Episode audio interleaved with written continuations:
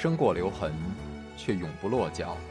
因为那道电波所承载的是锋利如现实、飘然如梦想的每一位广播人的信仰。声音在，信仰在，我们在。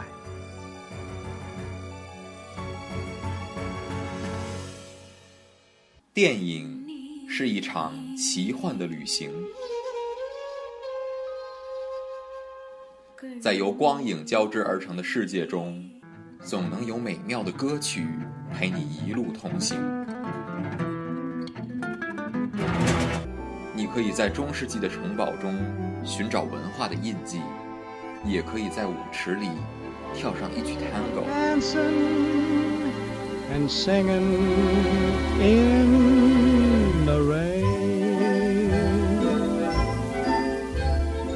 走进华大放映室，开始一段精彩的旅程。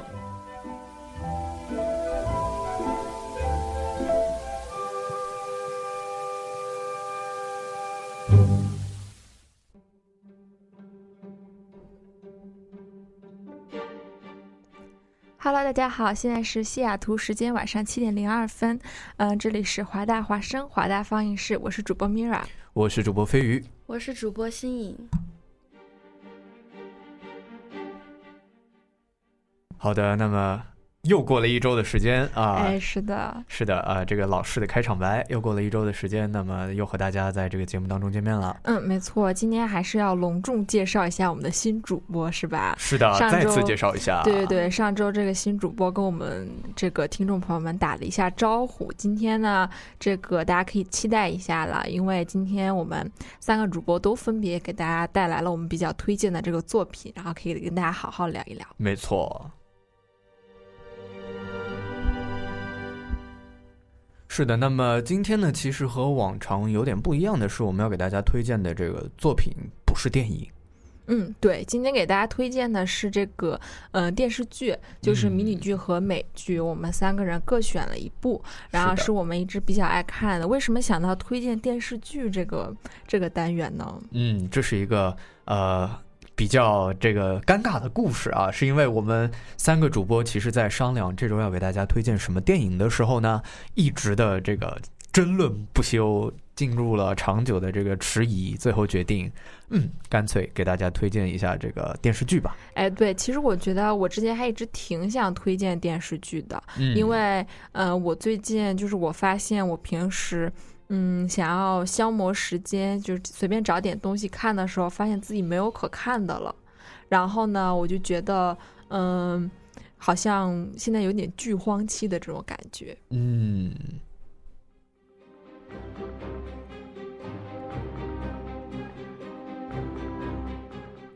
然后有一点，我想跟听众朋友们说一下，因为上周我也。就是收到一些朋友的消息，说有的时候用这个呃播放软件会有一些问题。然后呢，可能如果是国内的听众朋友们呢，就是听直播的时候可能会稍微有一点点卡，就是因为我们要从这个国外先转过来信号，然后再转到国内。所以如果大家在直播的时候有一些这个呃收听上的困难，希望大家就是可以谅解一下。然后呢，我们这这学期的这个直播时间呢，其实周二晚上九点钟这一档是没有节目的。所以，如果大家在这个时间段打开发现没有节目的话，也就是不要着急。然后每天大家想要收听节目的时候，提前看我们的预告就可以知道我们转天会播出什么内容了。没错。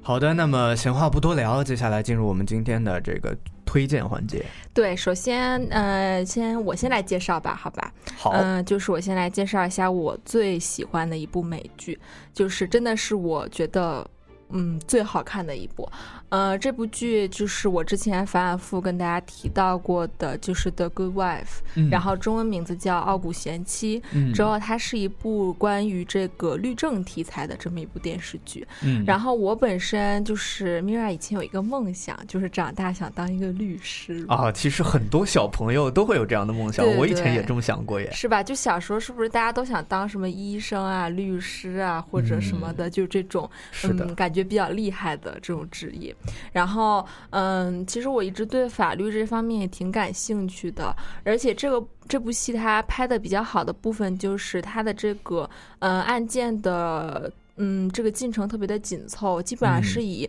一集一个案件，然后或者是两集一个案件，或者一集多个案件这种。哇，那真的非常紧凑。对，特别紧凑。他经常会因为这个律所里面是有很多律师的嘛，他可能会每个人就着手不同的案子。然后它里面其实我觉得特别有意思的也是，它每一个案子都设计的特别精彩，嗯，就是会让大家觉得法律其实不是一件那么枯燥的事情。虽然我这学期开始就是我这。期开始上了一门课是讲法律的，然后发现了好像跟我想象的，呃，不是那么完全一样。就是如果大家真的到这个法庭里面去听一个庭审的话，但这部戏里面呢会加入了一些，它虽说是一个很专业的这么一个电视剧，但是它也加入了一些比较 drama 的这些对这些元素啊，剧情的反转什么的，所以让我觉得我特别佩服这个编剧，因为编剧其实他们也不是呃就是律师出身吧，但是确实特别。嗯，了解这个法律上的一些条文啊等等，并且可以用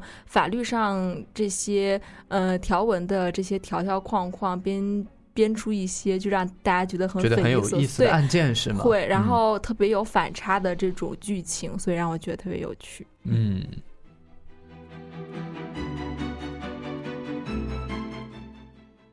其实律政剧往往就是会在这个，一个是法庭上的对决会特别的精彩，嗯，还有一个是有的时候是涉及法律和人性的这种话题，因为法法律是冷酷无情的嘛，但是人性呢，我们要。需要去顾及一些比较温暖的这种善良的一些部分。是的，其实说到这个，还真的是里面其实有很多案件是属于，呃，就是可能在这个法律上面，他是没有办法判给这个情理上面我们都同情的这一方的。是的。但是作为法官呢，他会自己对法律有自己的解读，也是让我觉得，就是美国的司法体系其实很有趣。嗯。就是他们美国的法律其实是遵从于宪法嘛，然后宪法是最高法，然后从这个联邦法庭，然后到下面是这个，呃，我们普通的这种州的法庭。那么其实每一个这种大的法官呢，就是我们说的，就是最高法院的这些法官们，一共有九位嘛。他们其实都是属于这个宪法坚定的这个拥护者，但是他们在自己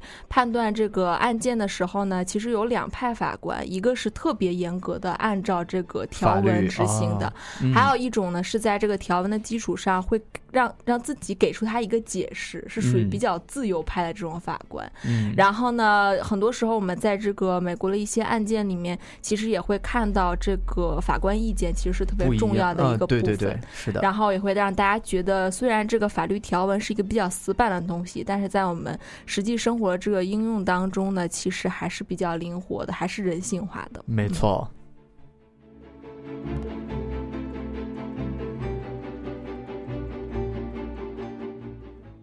所以说，有的时候这个在剧里面，法律有的时候可能会是一种武器，但有的时候也会是一个呃，怎么说比较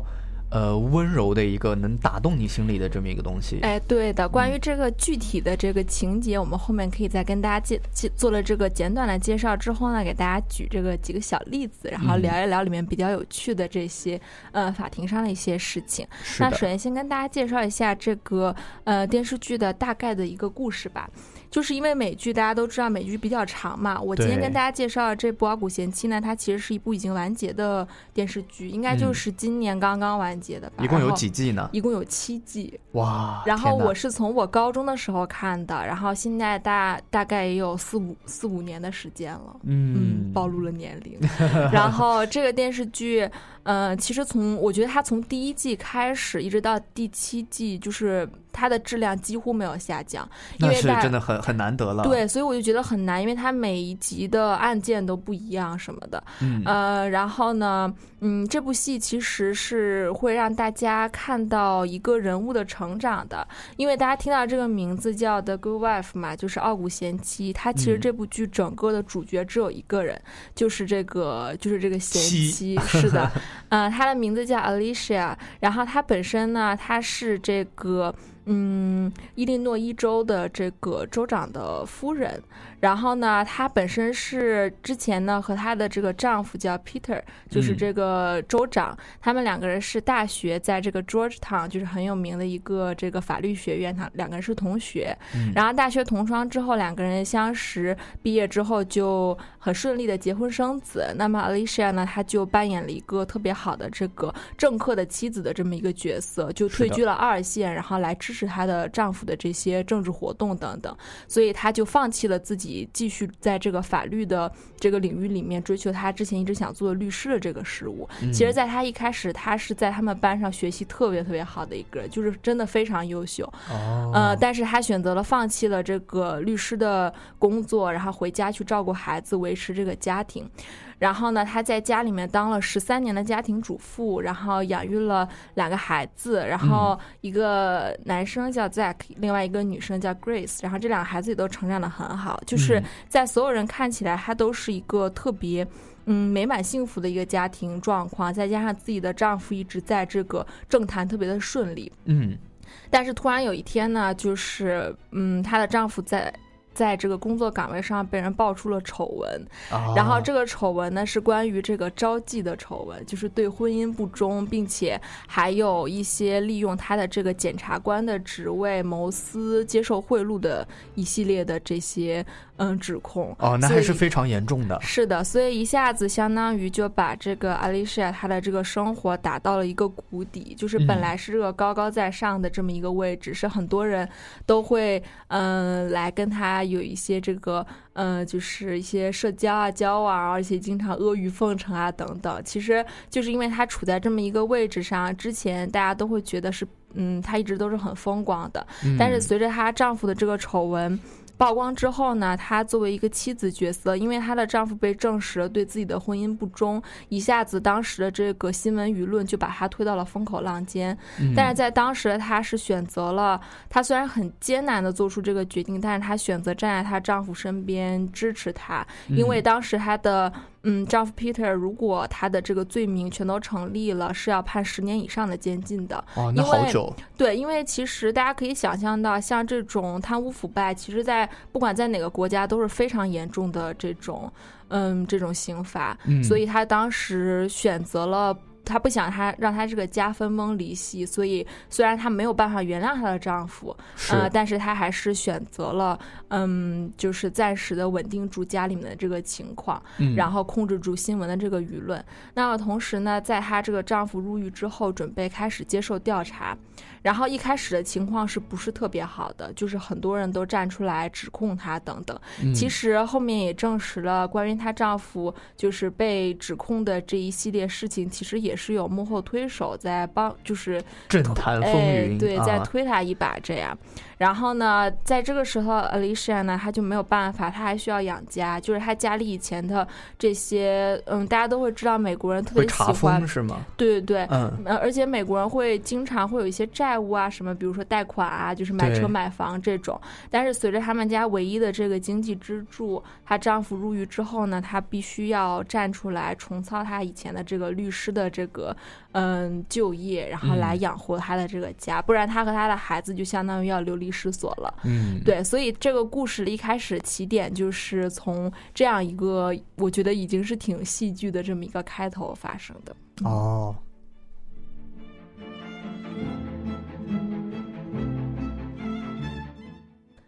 嗯，那么在这个 Alicia 决定这个重返这个律师的。嗯，职业之后呢，他首先想到的就是他以前的一个老朋友，因为他当时大概已经要有四十岁左右了，就因为你想他毕业之后在家里待了十几年，对，然后当他再想要回到律所的时候，他发现自己找到一份工作是很难的，因为是的，就是越来越多的这个年轻人竞争还竞争不过来呢，就是怎么可能雇佣一个已经离开这个法律十三年之久的这么一个家庭主妇来。做一个律师呢？所以他当时就想到了他，嗯，当时的一个大学同窗叫 Will Gardner，也是他那个时候很好的一个朋友。他们两个在大学的时候呢，其实是有一点点这种暧昧的情愫的，但是两个人并没有，嗯，并没有开花结果，因为当时他后来还是选择了跟 Peter 在一起。但是他以前的这个同窗好友 Will 其实特别照顾他。呃，他就是这在这个芝加哥里面最大的一家律师事务律师事务所，就是 Locken Gardner 这个律师事务所的合伙人之一。嗯，当时呢，他就是顾念到，就是他也听到了 Alicia 家里的这个丑闻，所以他顾念到以前的这个同窗的情谊，于是还是决定给他提供一份工作。嗯，于是就把他聘用到了这个律师事务所。然后这个律师事务所就是 Lock Locker Gardner 这个律师事务所，也是这部剧。的前大概前五季的一个核心，因为所有的最重要的人物都是在这个律所里面，就是阿丽莎的这些同事们。嗯，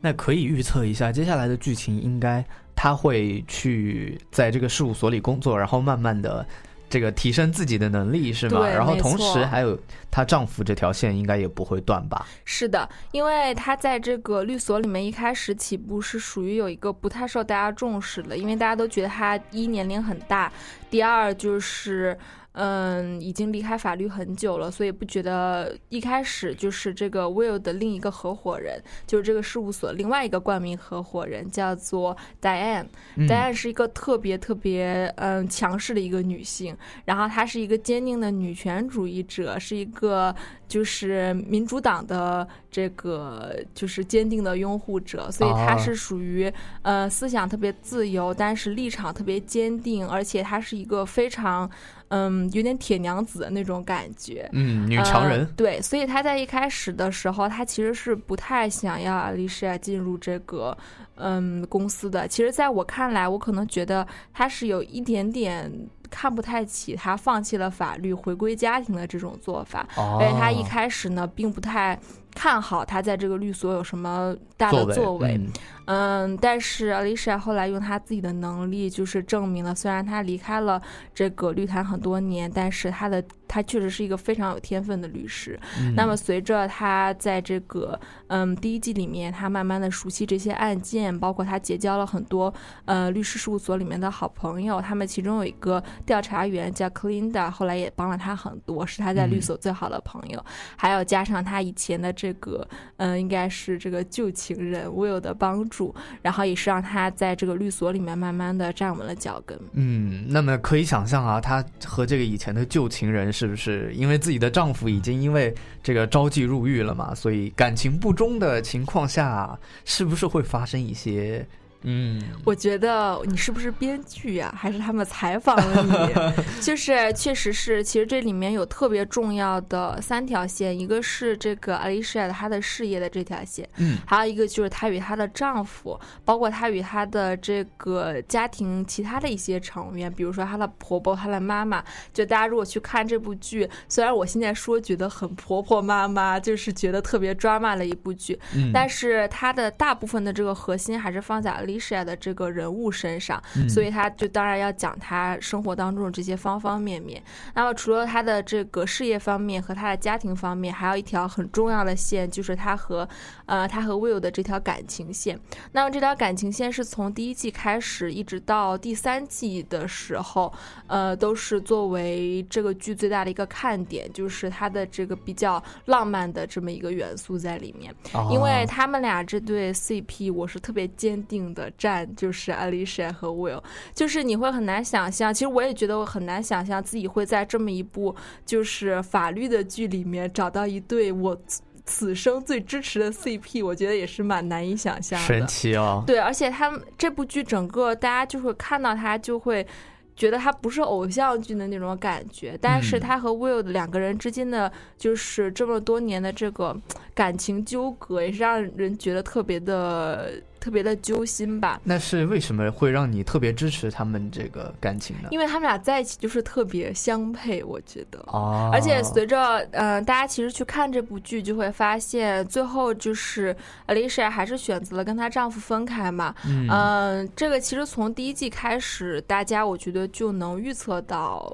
就是因为一开始 Alicia 在一个她处于一个很软弱的位置，她嗯是比较唯唯诺诺的，然后呃也没有那么有自信。那么在一开始呢，她就是很犹豫要不要和她丈夫分手，然后他们两个人也是嗯，就是纠缠了很好几季，最后也没一直没有离婚，然后一嗯度和好了，然后最后又分开了。我觉得是随着这个她。嗯，她在这个律所工作之后，慢慢慢慢自己嗯有了自信，因为找到了自己人生的一些生活的目标。然后，其实这整部剧也是在讲他自己成长的一个过程，所以到最后，嗯，他做出的这些决定都是他成长之后，然后做出的最有利于自己的决定。因嗯为这部剧到后面就是在第五，嗯，应该是第五季之后会发生特别大的转折，哦，所以就是一共的这个技术是，一共是七季。嗯嗯，刚刚完结，然后从第五季开始，嗯，就是他的人生会发生一些巨变，但是这个巨变现在就不跟大家透露了，因为这个实在太重要了。是的，万一你告诉我第五季之后的事儿，我可能一季都不想看了。真的，如果我要是当时知道第五季会发生什么，我可能就不看了，因为完了，真的我已经太难猜到过了。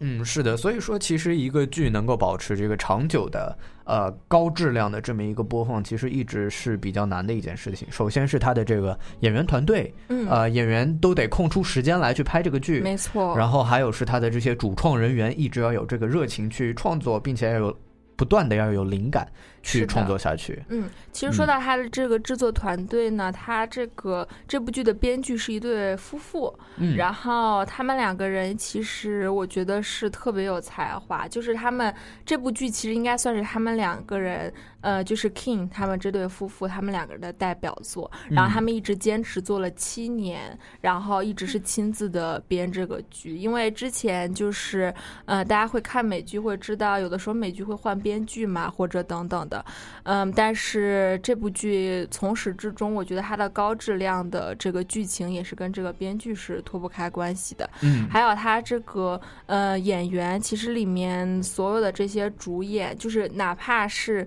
呃一个案件里面出现的一个证人、一个配角，你都会觉得他的演技特别的过关。嗯，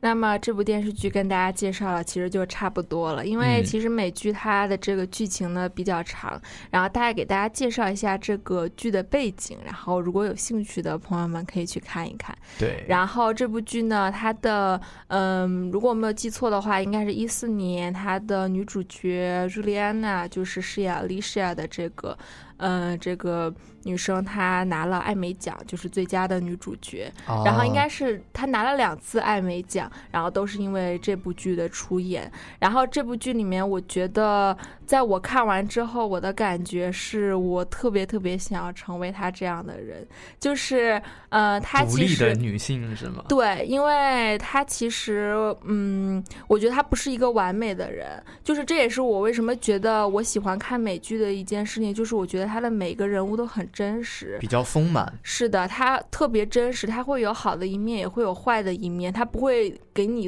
为了给你塑造这个主角的这个形象，给你加很多这些光环，或者让他变成一个没有缺点的人。嗯、我觉得正是因为他有的时候他也会使一些小伎俩，也会呃对别人就是恶言相向，然后也会在背后有的时候可能会为了自己的利益背叛别的人，或者本身不是出于他本意，但是做出一些伤害别人的事情。嗯但是所有的这些负面的东西是我让。嗯，是我觉得让这个嗯人物更加丰满、更加真实的这么一个原因，也是因为这个原因，我觉得我特别喜欢他，因为我看到的不是一个完美的一个带着主角光环的人，而是一个在生活当中真的有可能出现的这么一个人，嗯所以会让大家会觉得嗯，感觉跟这部剧的感觉更紧密一些没。错，这其实不仅要靠这个演员的出色表现，也要靠这个编剧他对于这个人物刻画的，就正面反面都需要刻画的这么一个功力啊。是的，嗯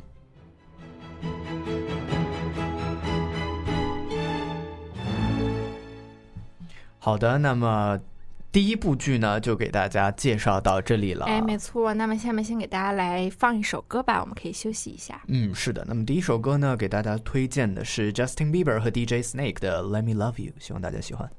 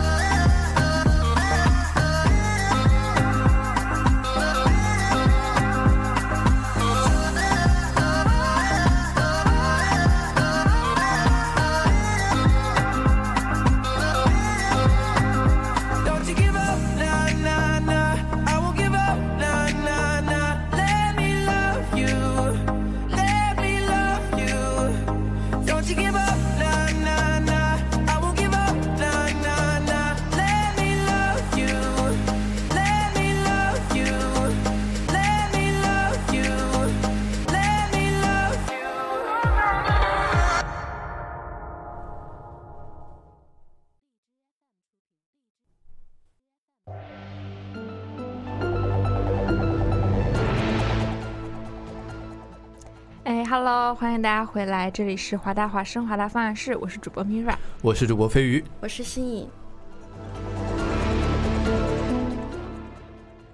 好的，那么欢迎回来。刚才在介绍了第一部这个电视剧啊美剧之后啊，是的，第二第二部其实给大家推荐的呢，也是一个美剧。哎，没错。那么我们现在的介绍人就是，嗯噔噔噔噔，我们的新主播。当当当当，嗯，其实刚才听到这个背景音乐，觉得特别熟悉。是的，对，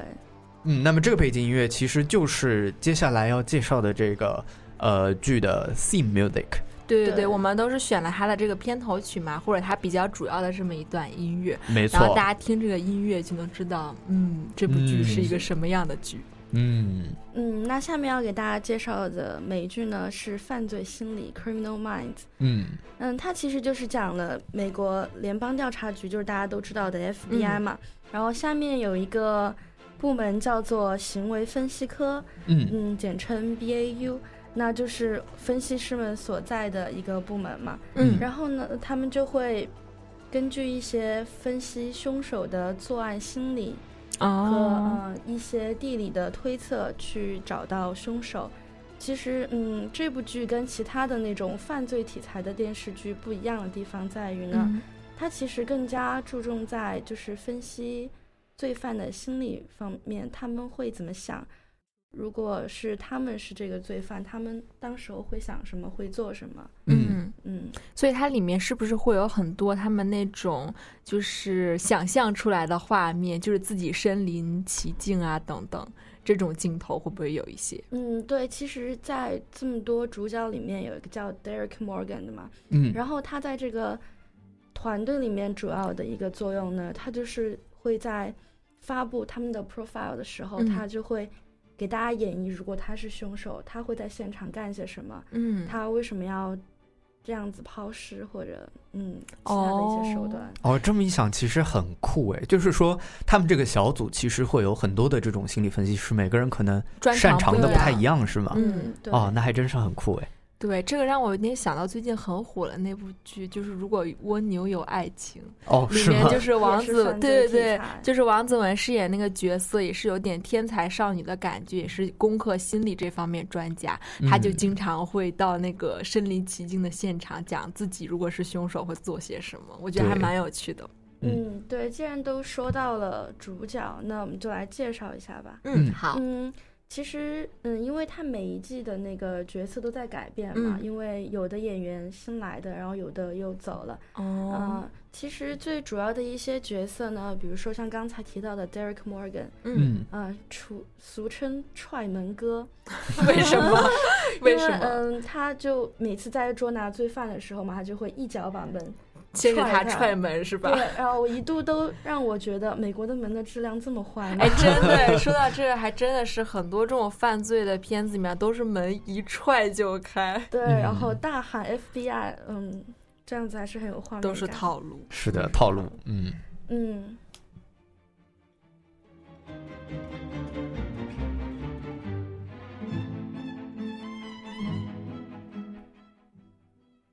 介绍完了 Derek Morgan 呢，其实还有一个比较重要的角色，嗯嗯嗯，就是叫 Spencer Reid，然后他在里面其实饰演一个智商非常高的一个天才，嗯哦，对，然后头顶三个博士学位的光环，哇，可以，厉害，嗯，但是他其实他的身手可能在整个团队里面并没有弱一点。对，嗯对，这人家是走别的路线的，是人家。不是走体力路线。嗯嗯，然后他就非常擅长刚才提到的那个地理描写，嗯，就比如说他会将三个弃尸的地点点出来，然后连成一个三角形，然后再画一个圆，就可以确定那个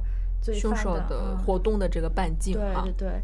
然后呢，他对一些冷门的知识也比较了解。嗯，这个人物是不是设定上是有一点点 nerd 的这种感觉，嗯，其实是的，就不太善于与别人沟通，或者想法会比较跳跃一些。嗯，但是他在剧中其实与其他团队的一些成员沟通方面还是很好的。嗯嗯嗯，就像嗯，其实 BAU 整个部门越到后面，其实就会发现越像一个大家庭一样。嗯嗯，嗯因为他其实除了每个小故事是每一个罪犯的故事以外，他其实还会穿插一些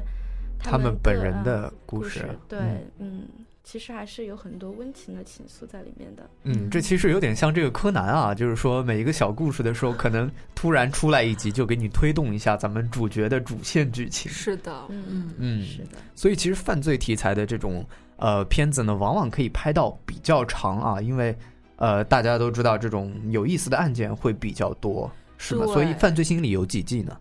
嗯，现在已经更新到了第十二集的第啊六集。哇果然是的它是属于那种比较就是一集比较短的剧，还是就是正常的四十分钟的？嗯，它好像是四十多分钟。哇，那还蛮蛮厉，害的。蛮能写的这个编剧。是的嗯，它是属于那种单元剧，就是嗯它每一集都是不同的故事，哦所以嗯，所以就随便从当中挑一集来看，也不会觉得有很多地方看不懂的样子。哦，那还蛮好的。嗯，嗯是的。那他这个大家庭里，除了刚才介绍的两位，还有什么别的人吗？嗯，其实里面比较重要的一个就是 Garcia 嘛，嗯她是一个从加州理工毕业的一个，也是很精通电脑的一个天嗯才少女。啊，精通电脑，嗯，一般团队都需要这么一个人。是的，嗯嗯嗯，一般呢就是团队他们会将他们的 profile 给发布出来，嗯然后就由 Garcia 在网上寻找就是可能会有的罪犯，嗯就各种 profile 交叉，所以他其实在剧中也扮演了一个蛮重要的角色。嗯。那所以，在这个漫长的十二季的过程中，除了这种罪犯的事情，他们之间会不会也有一些这种火花呢？嗯，其实是有的。其实我印象最深刻的应该是他们的老大叫 Hutch。嗯，其实，在一个剧，在一一季里面，我是记得 Hutch 他的老婆是跟孩子是被一个连环杀人犯给绑架了。哦，啊，嗯，其实，在那部剧里面，他的老婆就牺牲了嘛，被那个杀人犯给杀死了。嗯但是，嗯，他的孩子活下来了，所以他被停职了一段时间，就因为这件事情，嗯因为需要整理好情绪，对对对，嗯，所以这就又引到了，其实我觉得本剧比较重要的一个点，就是其实每个人心中他们都会有一些阴暗面嘛，比如说像嗯 Hutch 因为工作失去了他的老婆，嗯嗯，可能有些人就因为这种内心的阴暗面堕落成了犯罪，去犯罪，然后犯堕落成了罪犯。嗯，但是有些人就可以以此来激励自己去抓住这些罪犯。嗯。嗯，是的，说到这里，其实可以想象啊，他这个呃剧名叫做《犯罪心理》嘛，肯定嗯在、呃剧集里面会有描写很多的罪犯为什么会去成为这个罪犯。其实很多时候，有些罪犯也是比较可怜的，就是说这个呃可怜之人呃可恨之人必有可怜之处这种感觉。嗯嗯嗯，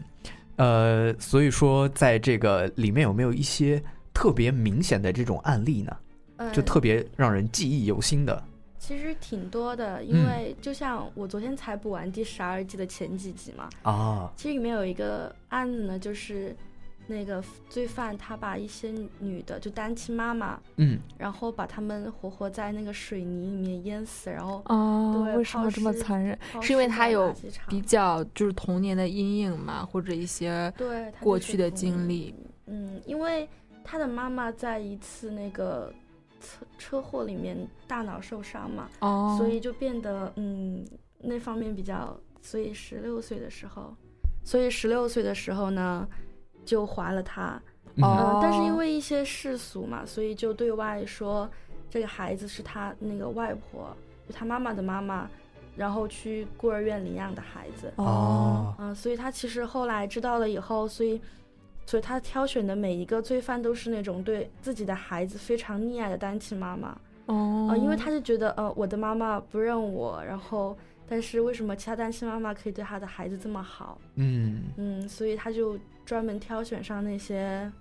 对孩子溺爱然后的单亲妈妈来下手。是的嗯，真的每部剧里都有那么几个变态，我感觉，尤其是这这种类型的，就是嗯犯罪类的啊，或者探案类的，其实里面有的时候会出现一些可能会让大家觉得不是特别舒服的这种案件，嗯，然后其实还蛮多的，嗯，但是我觉得这种看完之后。嗯，不知道为什么，是不是挺过瘾的感觉？最后抓到罪犯的那种嗯感觉，是但是之前因为我也看过类似的，就是我们之前呃介绍像那个布莱切利四人组里面也是有点这种变态类型的犯罪人，嗯然后会让大家可能觉得看了，嗯，真的觉得世事险恶。嗯嗯，同时，一般在这种剧里也会有那种高智商罪犯吧，就是呃没那么容易解决的罪犯，因为你嗯。像十二季里会不哦、会对对对，对有那种对，其实刚才说到 Hush 的妻子被那个，他其实就是一个智商超高特别高，智商的对，哦。嗯，他曾经其实他杀了无数的人，然后他把哇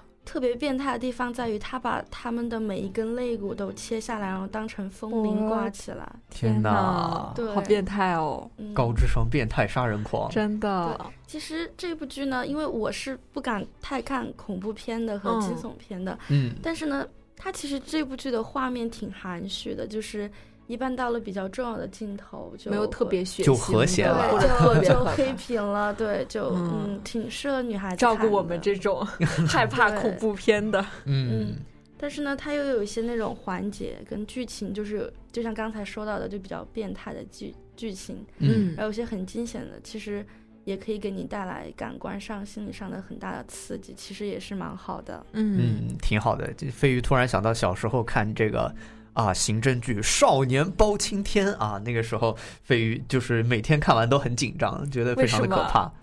对，哎，因为我觉得就是不是特别恐怖啊。小时候嘛，对不对？哦你什么都不知道月黑风高好的那吓种，人。是的，嗯，确实是。嗯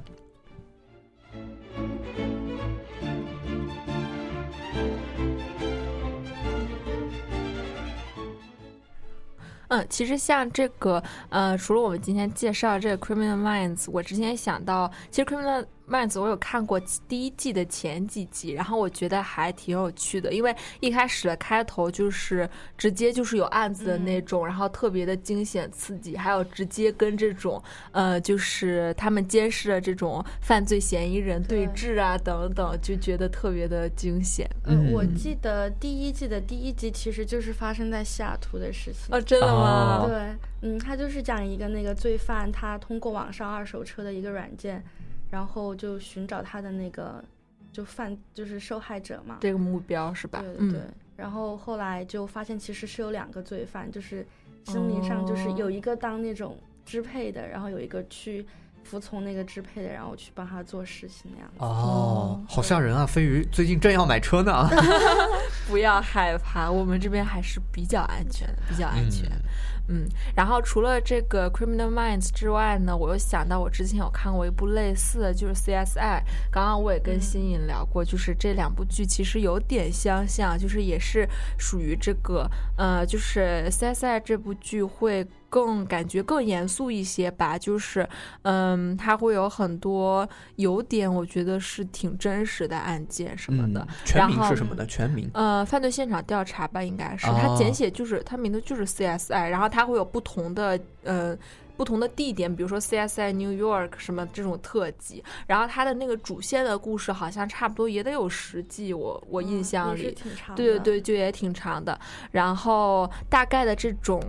嗯架构，我觉得跟这个呃《Criminal Minds》是差不太多的，也是有这么一个专门的这个小组啊等等，有固定的这些呃成员。然后 CSI 当时我看是因为我觉得里面特别好玩的一点就是他经常会请明星来客串罪犯，嗯哼，就是我记得应该是 Justin Bieber 和 Taylor Swift 在里面都有演过角色。罪就是犯吧？对，真的都有演过罪犯的角色，就是我印象也特别深，因为我那个时候有段时间特别喜欢 Taylor 嘛，然后他有一次在里面就是演一个那种乡村少女的那个打扮，但是他好像演的就是一个犯罪的犯罪的一个人，嗯哦，所以会让大家觉得还挺有意思。好像这部剧就是他会经常请一些这个明星来客串演出，所以大家可以去看一看，没准就能发现小惊喜。嗯，彩蛋满满的一部剧。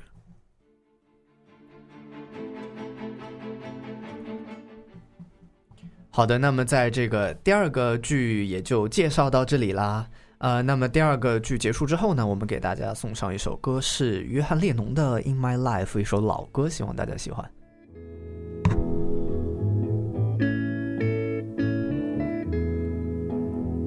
There are places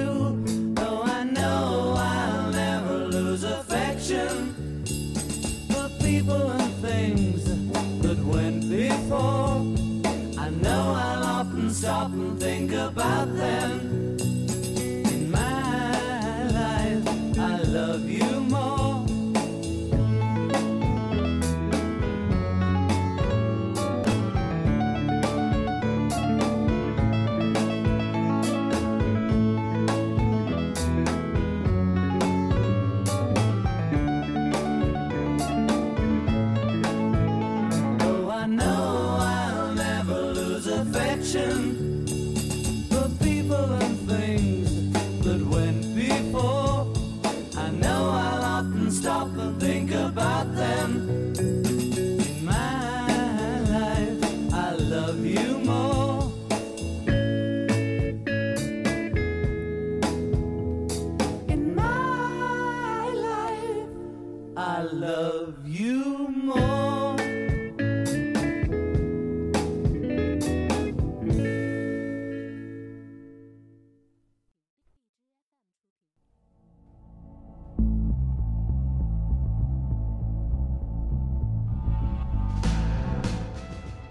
哈喽，欢迎大家回来，这里还是华大华生华大放映室，嗯是的我依旧是你们的主播 Mira，我依旧是你们的主播飞鱼我依旧是心仪。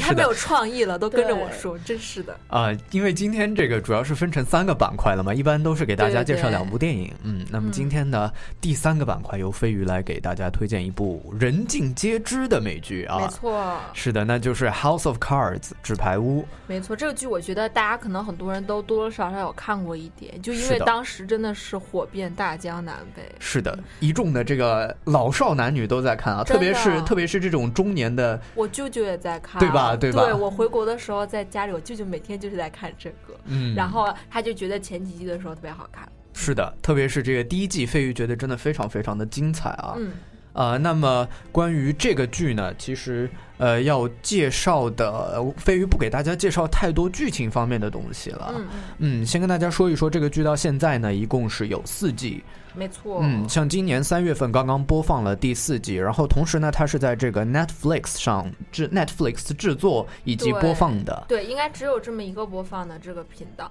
但是我觉得特别够意思啊！这部剧，就是我当时为什么决定看呢？就是它，因为它每次一上就全都放上了。是的，飞鱼要讲的就是这一点啊。对于每一个追剧，嗯对对于每一个追剧的同学来说，最痛苦的就是你要等一周才能看嗯下一集。但是 Netflix 呢，嗯，贴心，一次把这个一整季都会剖上来。真的，我觉得这个特别好，因为尤其是像我们平时看美剧、英剧这种，就是动不动就东西，动不动就放假，而且是那种边拍边播的，就是保不齐因为什么事情这周不播，然后下周播，这种就会特别难受。是的啊，那么这部剧呢非常良心啊，这是第一点。然后同时呢，先来说一下它这个剧讲了些什么吧。嗯，没啊错，，它这个剧呢其实是一个政治剧啊，名字叫做《纸牌屋》，其实是说的是美国白宫的那些事儿，就是的，对，在政坛，呃，主角呢是一个政坛里面的，一开始他是叫做党鞭，嗯，那么党鞭这个。党鞭这个职位呢，是其实是一个政党名词啊，起源于英国，嗯。是指这个会内的代表政党领袖，嗯。也就是相当于一个纪律主管吧，嗯，鞭子嘛，就是应该还是蛮重要的角色。是的，是的，它的功能呢是为了确保这些议员啊，在这按照这个政党的立场去行事。啊，就是让他们该投票的时候投票、啊，该干啥干啥对对对该干什么嗯干什么这种。没错，那么这整部剧呢，其实是一个比较冷峻压抑的一个气氛的。对，因为这个剧其实我也看过，我看了前两季，虽然最近的嗯没看，但是它整个这个色调，包括它的这种拍摄手法，是真的太严肃了，就是一对很严肃点一点点，我觉得呃开玩笑的地方都没有。没错，就感觉真的是实打实的这么一个嗯最大限度还原这个政坛的这种感觉的是的是的那么这个男主叫 Francis Underwood，呃，大家都亲切的称呼他为 Frank。嗯嗯，然后 Frank 呢，他是呃一开始是党鞭嘛，然后支持了他现在在位的这位总统，嗯，一一直在竞选的时候支持他，并成功让他当上了总统。对，所以他们关系其实还是比较紧密的。没错，但是在这之后呢，因为他其实当初支持总统的时候是有条件的，就是说总统呢在当选之后要让他去当上国务卿，嗯但是结果呢，并没有如愿以偿，就是说总统食言了。嗯嗯，于是呢，他就为此恼怒不已，然后开始进行一个一长串的这个报复的过程。对，其实这里面值得一提的是，就是呃，凯文·史派西他主演的这个 Francis 这个角色呢，他是一个呃出生于一个南方小镇的，就是农夫家庭的这么一个年轻人。白手起家，对，那么他的家庭条件其实不是特别好，但是嗯随着他有这个政治上的很远大这个抱负呢，加上他年轻的时候结识了他的妻子 Claire，对吧？嗯我没有记错吧？是的，是 Claire，对结识了他呢，Claire 是一个出身一个比较贵族家庭的一个就是呃小姐，所以她在这个政坛方面啊或者商业方面可能会有很多的人脉，嗯所以她呢其实呃最后加入这个政党，并且取得了一些成绩呢，呃除了他的个人努力，其实也有他妻子很大的功劳，就是在出身方面帮了他很多的忙。是的，在说到这个他和他妻子之间，其实在这个呃四季的剧情当中都是有非常非常紧密的联系的啊。错，他们之间的这个爱情的关系，其实是呃我们平常人可能会比较难以想象的一种爱情的的关系。当然，其实我记得好多那种文章啊等等，都去描写了就是 Francis 和 Claire 的这种婚姻的关系和他们两个人对对方这种感觉，感觉他，们更像是这种呃，就是政治上这种抗力的感觉，利益交换的一种感觉。对，两个人互相扶持，因为 Claire 自己也有自己的生意在做，就是一个环保的这么一个公司。是的，然后他们两个其实，在彼此的事业上都对对方有这个注意的这个效果，但是他们对于对方的付出，其实都是有索取、有回报的这种要求的。没错。其实呃，用另一种话来说，就是说是非常理智和冷静的一个爱情。是的，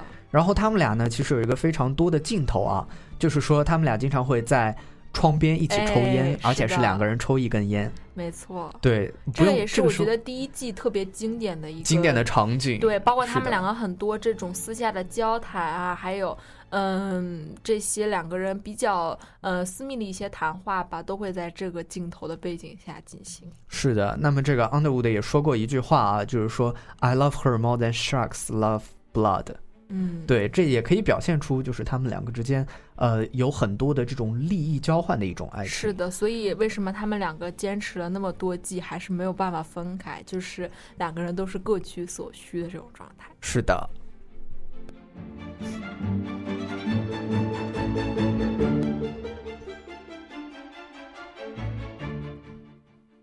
嗯，那么说回他们的这个政治关系啊，Frank 他是党鞭，然后同时他怎么样才能去把这个当届的总统给拉下台呢？嗯这就需要他通过呃掌握身边的很多很多的人的力量，对，对吧？然后呃，他是通过什么方式去掌握的呢？其实他这个人是特别善于去寻找别人弱点的一个人。嗯然后呢，因为政坛很多都是利益交换嘛，嗯其实就和现实有那么几分相像之处啊。就是在现实当中，我们看到的，比如说这一届总统大选爆出的希拉里的邮件门啊，都是非常令人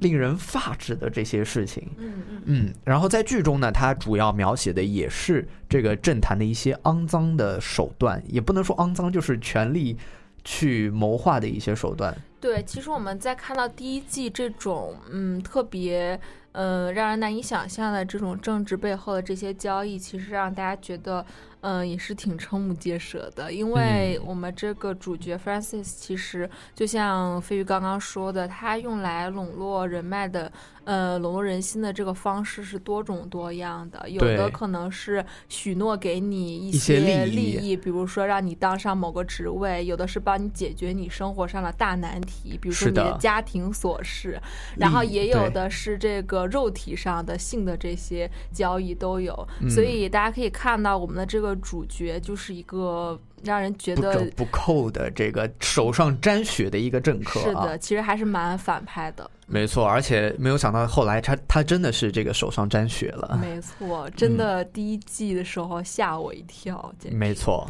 嗯，那么他呢，其实呃，无论是在像对民众方面，对民众方面呢，他是扮演了一个特别正面的一个形象，无论是在嗯发言啊，还是一些亲民的举动啊。都嗯非常非常的做得很好，嗯然后同时呢，在对政客、政党以及身边的这些呃同伴之间呢，他更多的是一种掌握你的弱点，给你一些利益。对，然后呃，这部剧整体上是这个风格的。是的，嗯。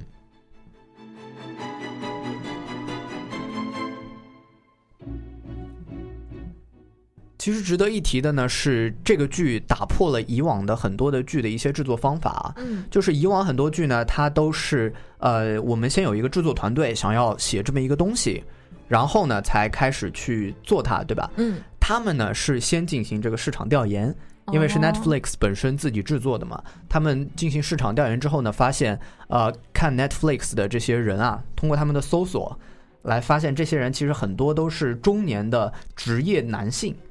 嗯，然后所以会对这种政治题材特的特别感兴趣，所以按需去做了这么一个纸牌屋。没有想到，果然是大获成功。不光是在美国，在中国其实也是出一季就会有好多好多的人去看。对，还真的，而且这个真的是圈粉，真是什么年龄段都有，像我们就是大学生啊也有，然后嗯，中年人可能看的会比较多，是的，然后反正就是年龄跨度特别广的一部剧，嗯然后让大家觉得就是嗯，Netflix 一出手就是一出手就只有没有。没错，对，嗯那么除了这部电视剧以外，我还有一个就是也是 Netflix 出品的，叫呃《The Orange Is the New Black》，就是女子监狱。这部剧，我之前看过前两集，嗯。然后大概的这个嗯感觉，它的制作的这种感觉上啊，虽然虽然题材和纸牌屋不相像，但可能因为出品于同一个公司，让人觉得就是拍摄手法上有一些相近的地方，包括、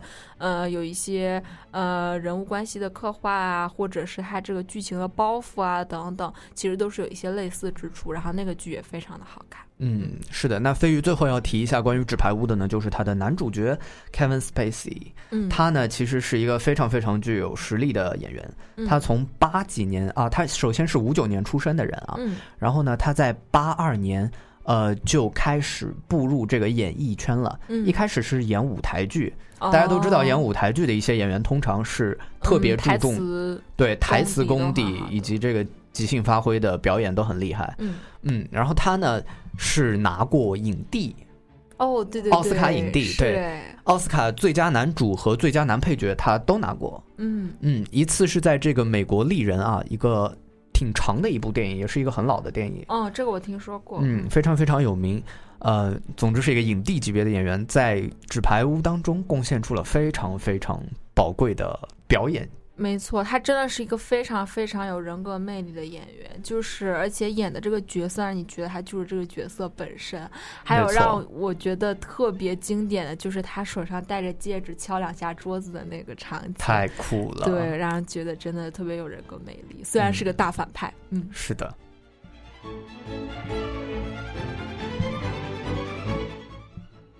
好的，那么呃，今天给大家推荐的剧就到这里了，时间嗯关系不再多做介绍。是的，嗯，那么最后要给大家推荐的一首歌呢是 Vincent，呃，讲梵高的一首歌，希望大家喜欢。然后同时今天的节目呢也就到这里就结束了。是的，下周是我们最后一周节目啦，再陪大家度过这个 final week，然后我们就寒假之后再见了，没错，嗯，那大家拜拜了。再见喽。拜拜。Paint your palette blue and gray. Look out on a summer's day with eyes that know the darkness in my soul. Shadows on the hills.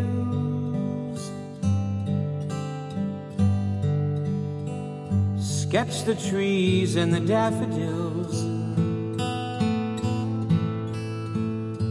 catch the breeze and the winter chills in colors on the snowy linen land. Now I understand what you tried to say to me. How you suffered for your sanity. how you tried to set them free. They would not listen, they did not know how. Perhaps they'll listen now.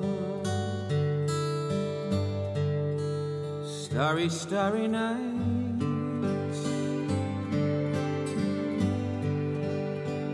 flaming flowers that brightly.